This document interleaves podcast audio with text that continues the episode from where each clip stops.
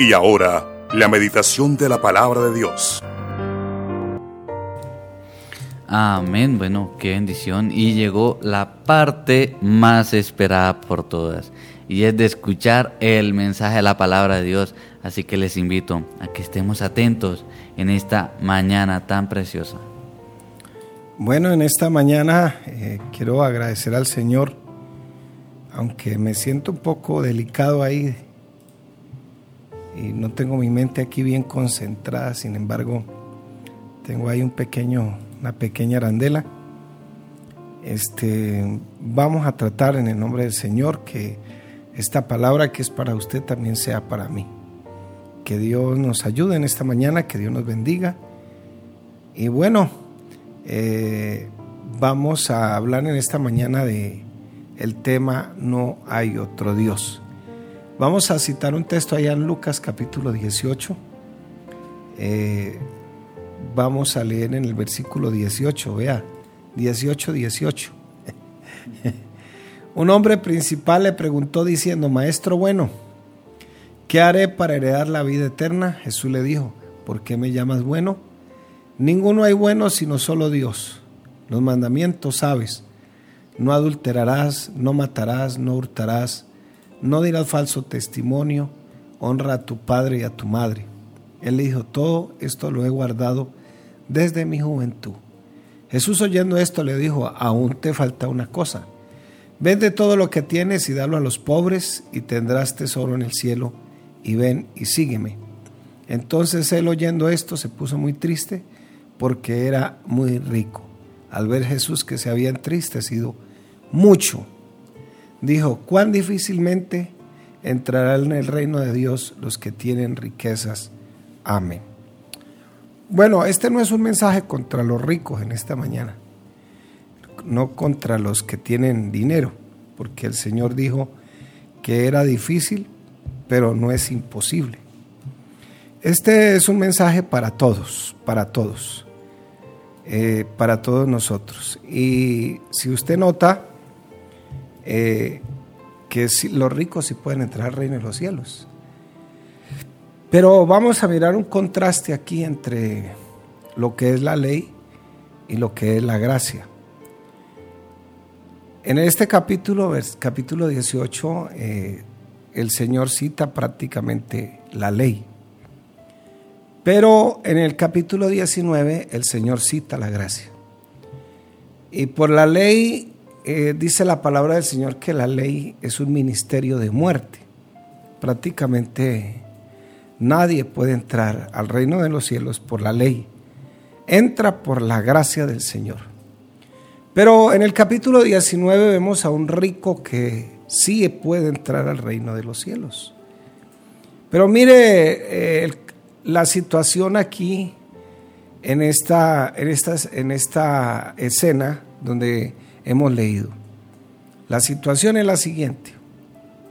Llega este muchacho, un joven, dice la palabra del Señor, y rico, un joven millonario. Se le postra a los pies del Señor y le dice, maestro bueno. Lo primero que tenemos que resaltar ahí es que no nos consideremos buenos en esta mañana, porque el único bueno es el Señor. ¿Por qué me llamas bueno si el único bueno es Dios? Reconocemos que en esta mañana que Él es el Señor.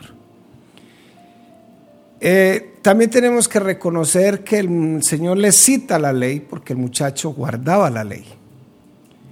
Y le dice, guarda los mandamientos. Y él muy osado le dice, Señor, he guardado los mandamientos desde mi juventud. Entonces, eh, eh, vemos así como este joven, Señor, eh, he hecho esto, he hecho lo otro, guardo los mandamientos desde mi juventud. Puede ser que nosotros nos hayamos criado en una religión, usted se haya criado en una religión, pero una cosa es la religión y otra cosa es el Evangelio de la Gracia. Y aunque es difícil entrar al reino de los cielos, no es imposible. Y el Señor le cita la ley porque guardaba la ley. Y sin embargo, dice la palabra del Señor que el muchacho se quedó triste, se fue separando, se fue separando y se quedó triste. Pero ¿por qué se quedó triste? Porque la misma ley dice que no tengamos dioses ajenos delante del Señor. Y ese es el problema. El Dios de este muchacho es el Dios Mamón. Mamón es el Dios del dinero. Y razón tiene la palabra de Dios cuando dice que la raíz de todos los males es el amor al dinero. No es el dinero como tal, porque más adelantico el Señor muestra su gracia para con un rico. Pero ese rico prefirió dejar el dinero, que era su Dios, porque Saqueo había entrado en la codicia. La codicia y por supuesto que había hecho o había perjudicado a muchos de sus hermanos en la fe. Quizá les había quitado casas, fincas, por caer en la... Acuérdese que él era un jefe de publicanos, era muy rico. Y sin embargo, este hombre que le gustaba el dinero y que quizás por un tiempo el dinero fue su Dios, ahora cuando el Señor entra a su casa, este hombre prefiere poner al dinero por el piso, pero resaltar a nuestro gran Dios y Salvador Jesucristo. La salvación ha llegado a esta casa, dijo el Señor. Y nadie quería saqueo, nadie lo quería. Tenía un problema en la sociedad. Y no era casualidad que no, no, no querían dejarlo ver al Señor. Porque la ley, y muchos cristianos a veces caemos en ese problema, la ley no dejaba levantar a nadie. Es más, en esta mañana estaba mirando las noticias. En Guatemala, a una comunidad de judíos ortodoxos los expulsaron. Porque no le querían hablar a la comunidad. Se metían con los, los turistas. Eh, todos eran pecadores, todo esto, todo, los únicos perfectos eran ellos, porque ese, esa es la ley. Y en ocasiones los cristianos caemos en esa desgracia, creernos más santos que Dios, mejores que Dios. Este hombre que era rico, muy popular, lo tenían allá orillado y el Señor iba entrando a Jericó y no querían hablarle, precisamente porque este hombre pues había tenido problemas, problemas con la sociedad, pero ahora había llegado la salvación a la casa de este hombre. Y notamos y vemos cómo este hombre hace todo lo posible porque quería hacerse notar con el Señor. Tenía una necesidad muy grande. Aparte de sus problemas con la sociedad, tenía una necesidad muy grande. Y se montó un árbol sicómoro. Un árbol sicómoro es un árbol de la familia de las higueras. ¿Por qué le pone el nombre? Porque es un árbol que no era tan seguro, sin embargo, él no le importaba. Al único que le importaba era que, que el Señor lo viera a él. Y el Señor lo manda a seguir y entra. Pero lo que hay que resaltar del muchacho rico es que hay cosas que nos impiden seguir al Señor. Y ese impedimento es porque tenemos otro Dios diferente. Todo aquello que ocupe el hogar de Dios se llama idolatría. Todo. Ese es el segundo mandamiento de la ley. Dice la palabra, no tendrás dioses ajenos delante de mí. No te harás imagen ni ninguna semejanza de los que está arriba en el cielo, ni abajo en la tierra, ni en las aguas debajo de la tierra. No te inclinarás a ellas, ni las honrarás, porque yo soy Jehová tu Dios, fuerte, celoso, que visito la maldad de los padres sobre los hijos hasta la tercera y cuarta generación de los que me aborrecen y hago misericordia a millares, a los que me aman y guardan mis mandamientos. Y hoy no solamente tenemos un Dios que es el dinero, de pronto su Dios son los traumas, todavía esos traumas del pasado que no lo dejan ser libre o no lo dejan ser libre. Y todavía los adoras, tu autoestima, todas esas cosas que no dejan que tu vida realmente se le entregue al Señor. Y el Señor quiere que dejes todo eso. El Señor quiere que esas espinas las dejes en el pasado, vivas esta vida presente en la gracia de Dios, pero todavía sigues siendo esclavo de esos dioses ajenos delante de Dios. Entonces, eso es lo que le pasó a este muchacho. No es porque el Señor quería que fuera y regalara todo. El Señor lo que hizo fue tocarle su conciencia, sus emociones, tocarle la religión que él practicaba, porque es que podemos estar en el Evangelio, pero podemos seguir siendo religiosos, teniendo una religión. Cantamos bien, predicamos bien, oramos bien, hasta memorizamos la Biblia y hasta cantamos versículos, pero vivimos mal, porque todavía tenemos otros dioses que nos alejan del Dios verdadero. En Juan 1.14 dice la palabra, y aquel verbo fue hecho carne y habitó entre nosotros y vimos su gloria como la del unigénito del Padre, lleno de gracia y de verdad. Si nosotros decidimos enfocarnos en nosotros mismos, que eso es lo que se llama hoy humanismo, e ignoramos a Dios o nos sometemos a otros por la presión que esos ejerzan sobre nosotros, estaremos desplazando a Dios.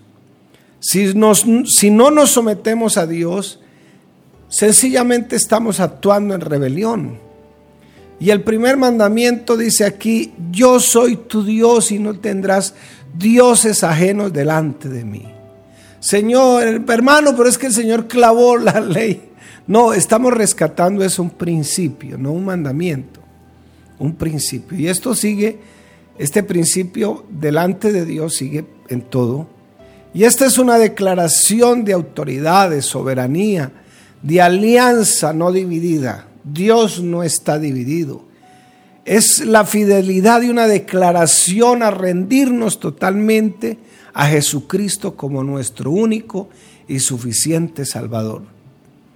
Y entonces el segundo mandamiento condena la idolatría y exige que no permitamos que nada ni nadie ocupe el lugar que le pertenece a Dios. Señor, ¿qué debe hacer para ser salvo? Sencillamente que otro Dios no ocupe mi lugar, así de sencillo. Las cosas, Jesucristo debe ser el Señor de nuestra vida. Y cuando las personas, cuando las cosas, cuando las instituciones son más importantes que el Señor y preferimos más bien someternos. A veces llueve, truena y relampaguea y pues hay gente que viene al culto porque no es de azúcar. Pero si, si le dijéramos a alguien, le vamos a regalar un millón de pesos, aquí llegaban como fuera. Entonces, y a veces preferimos someternos a quienes declaramos señores y que para nosotros están en un lugar de preeminencia. Pero no se le olvide que toda la honra y toda la gloria es para Jesucristo el Señor. Entonces le hago una pregunta en esta mañana. ¿Está alguien o algo ocupando en nuestra vida el lugar de poder y de dominio? Que le, le corresponde al Señor, quien nos ha salvado, sus traumas, su trabajo, su novio, su novia, sus hijos, bueno, etcétera, etcétera. No se le olvide que la Biblia dice que Dios es un Dios celoso, que no admite que sus hijos ubiquen a nadie ni a nada en el lugar que le corresponde a Él. Todo aquel que prefiere someter su vida a la autoridad tendrá, tendrá la tendencia, o más bien tendrá que dejar todo eso que se llama idolatría. Y si no lo hace de someter su vida a la autoridad de Dios, pues vivirán desobediencia. Así de sencillo. Y esto que dijo el Señor a este muchacho, sencillamente le estaba citando la ley de Dios y que tiene unos principios que todavía los podemos poner en práctica hoy. Y, este, y estos principios tienen que ver con a quién servimos y cómo le servimos. Tiene que ver con la obligación de tener un verdadero entendimiento de Dios y de lo que es el Dios de la Biblia. La imagen bíblica de Dios aquí en mi mente Dios quiere que le conozcamos, que lo aceptemos como Él se revela en su palabra y que no nos hagamos en nuestra idea una imagen, en nuestra mente una imagen errónea y mucho menos basado en lo que nosotros hagamos, pensamos, y mucho menos una imagen de un Dios de forma física. Porque la Biblia dice que Dios, que Dios es espíritu. ¿Qué podemos aprender de todo esto? Es cómo vas a aceptar a Dios, cómo lo vas a tratar, cómo vas a ver de aquí en adelante a Dios. Porque nos gusta este pasaje. Es más, el Evangelio de Marcos, hay una partecita donde dice, y Dios lo amó. Porque Dios nos ama. No ama es algunas cosas de nosotros. Lo amó porque sinceramente tenía un profundo apego a su religión, pero en esta mañana nosotros no podemos ser religiosos. O nos definimos o no nos definimos. Estamos, estamos en la presencia del Señor porque creemos que Él es el único Dios verdadero. Pero no, Dios no admite otro Dios diferente a Él no lo admites. Si tu Dios es tu novia, estás fracasando, porque lo primero que debemos hacer en esta vida es entregarle la vida al Señor. Y segundo, prepararnos si nos queremos o si queremos casarnos o tomar la decisión de casarnos. A, Dios le interesa en gran manera que tengamos un concepto adecuado de quién es Él y que no lo podemos limitar a representaciones humanas, a la imaginación del hombre, sino que tenemos que aceptar la revelación de su palabra. Entonces la Biblia dice que Dios es espíritu y todos los que le adoran en espíritu y verdad es necesario que le adoren. Entonces, cuando nosotros nos convertimos al Señor, debe existir un cambio radical en nuestras ideas, en nuestros pensamientos, en nuestras percepciones, así como le ocurrió a los creyentes de Tesalónica. Ahorita les voy a citar un texto. Y no debemos tener otra autoridad que no sea la autoridad de Dios, la autoridad divina. No importa a quién o a quién nos hayamos sometido en el pasado. Ahora estamos sometidos bajo la autoridad de Dios. Primera de Tesalonicenses 1.9 dice, porque ellos mismos cuentan de nosotros la manera en que nos, recibisteis y cómo os convertiste de los ídolos a Dios para servir al Dios vivo y verdadero. Todos los cristianos debemos responder a Dios de qué manera sometiéndonos totalmente a Él.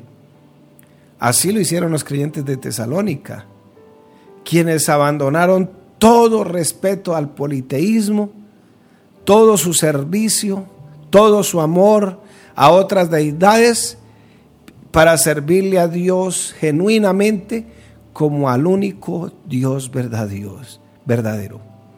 El Dios que nosotros tenemos es el Dios que no admite alianzas. A Dios nadie le ha visto jamás, dice la palabra, y es imposible que el hombre pueda conocer en toda su esencia a Dios. Pero en las sagradas escrituras está lo que Dios creyó que era necesario que nosotros entendamos y conozcamos. No podemos ver a Dios, no podemos entenderlo totalmente, es cierto. Pero es cierto que la Biblia habla de los ojos de Dios, las manos de Dios. Sin embargo, nadie ha visto a Dios. Deuteronomio 34, 10 dice, y nunca más se levantó profeta en Israel como Moisés, a quien haya conocido a Jehová cara a cara. Y a pesar de que en Éxodo 3, versículos 2 al 4, se relata la experiencia de Moisés junto a la zarza ardiente, podemos observar que Moisés no podía ver a Dios, podía ver lo que Dios hacía, pero no pudo ver a Dios, porque Dios es invisible. Cualquier alianza que nosotros hagamos con un Dios diferente al Dios de la Biblia, estamos cayendo en esta idolatría.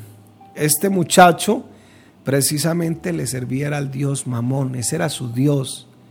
Pero donde él hubiese renunciado a ese Dios y le hubiera entregado ese día la vida al Señor, se había salvado. pero se puso triste. Usted se pone triste cuando le dicen deje de hacer esto, deje de hacer aquello, no hagas esto, no hagas esto, no adores aquí, vístete así, vístete allí, esto, hagas esto, no hagas alianzas, pero te pones triste porque le has servido a esa alianza por mucho tiempo, pero hoy estás en una encrucijada. Entonces, qué bueno que podamos entender en esta mañana que el único Dios verdadero se llama Jesucristo. El Dios de Israel, el Dios que dice yo soy Jehová tu Dios, el Dios que nos dice no te harás más ni semejanza. Recuerda que algunos israelitas le preguntaron, ¿quién es este Dios? Quizás conocieron a otros dioses el día que Pablo llegó a predicarles y tenían un altar de muchos, el Dios de esto, el Dios de aquello, el Dios de aquello. Pero esos dioses son representaciones de nuestras pasiones humanas. Sin embargo, había un avisito ahí que decía al Dios no conocido, al Dios invisible, al Dios que todavía no saben quién es. Ese es el que yo predico, dijo Pablo. Éxodo capítulo 12, 12. Pues yo pasaré aquella noche por la tierra de Egipto y heriré a todo primogénito en la tierra de Egipto, así de los hombres como de las bestias, y ejecutaré mis juicios en todos los dioses de Egipto, yo Jehová. Entonces, me encanta cuando el Señor eh, nos habla de esta manera, donde nos motiva a que Él tiene que seguir siendo el Dios verdadero. Dice allá primera de Juan 5:20, sabemos que el Hijo de Dios ha venido y nos ha dado entendimiento para conocer el que es verdadero y estamos en el verdadero, en su Hijo Jesucristo. Este es el verdadero Dios y la vida eterna. El Señor hablando con la mujer samaritana, le dice a la mujer samaritana, ¿sabe cuál es el problema? Que ustedes adoran lo que no saben, porque nosotros sí adoramos lo que sabemos, porque la salvación proviene de los judíos. Le pregunto en esta mañana, ¿qué lo pone triste cuando Dios le dije que deje algo? Ese novio inconverso, esa novia inconversa.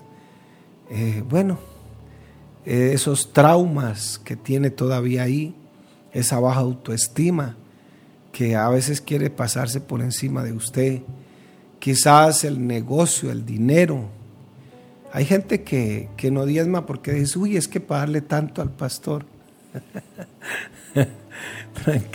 es que pagarle tanto al pastor. Bueno, no, le, no se lo dé al pastor, déselo a Dios. Es más, nosotros no pagamos diezmos nosotros devolvemos el 10% del 100% que Dios nos da. No, pero es que tal cosa, pero es tal cosa.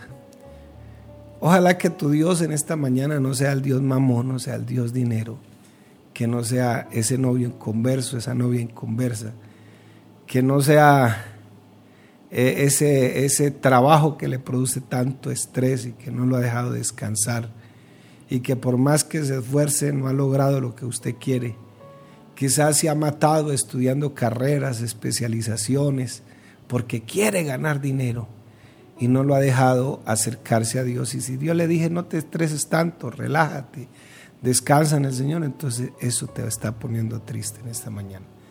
Eso es lo que quiso decirle el Señor a ese muchacho. Nada más y nada menos. Que ojalá la raíz de nuestros males no sea el amor al dinero, y no solamente el amor al dinero, sino a ciertas cosas que no nos dejan ser libres en esta mañana. Descansemos en el Señor y como dicen por ahí, echemos para adelante. Que Dios les bendiga, mis hermanos.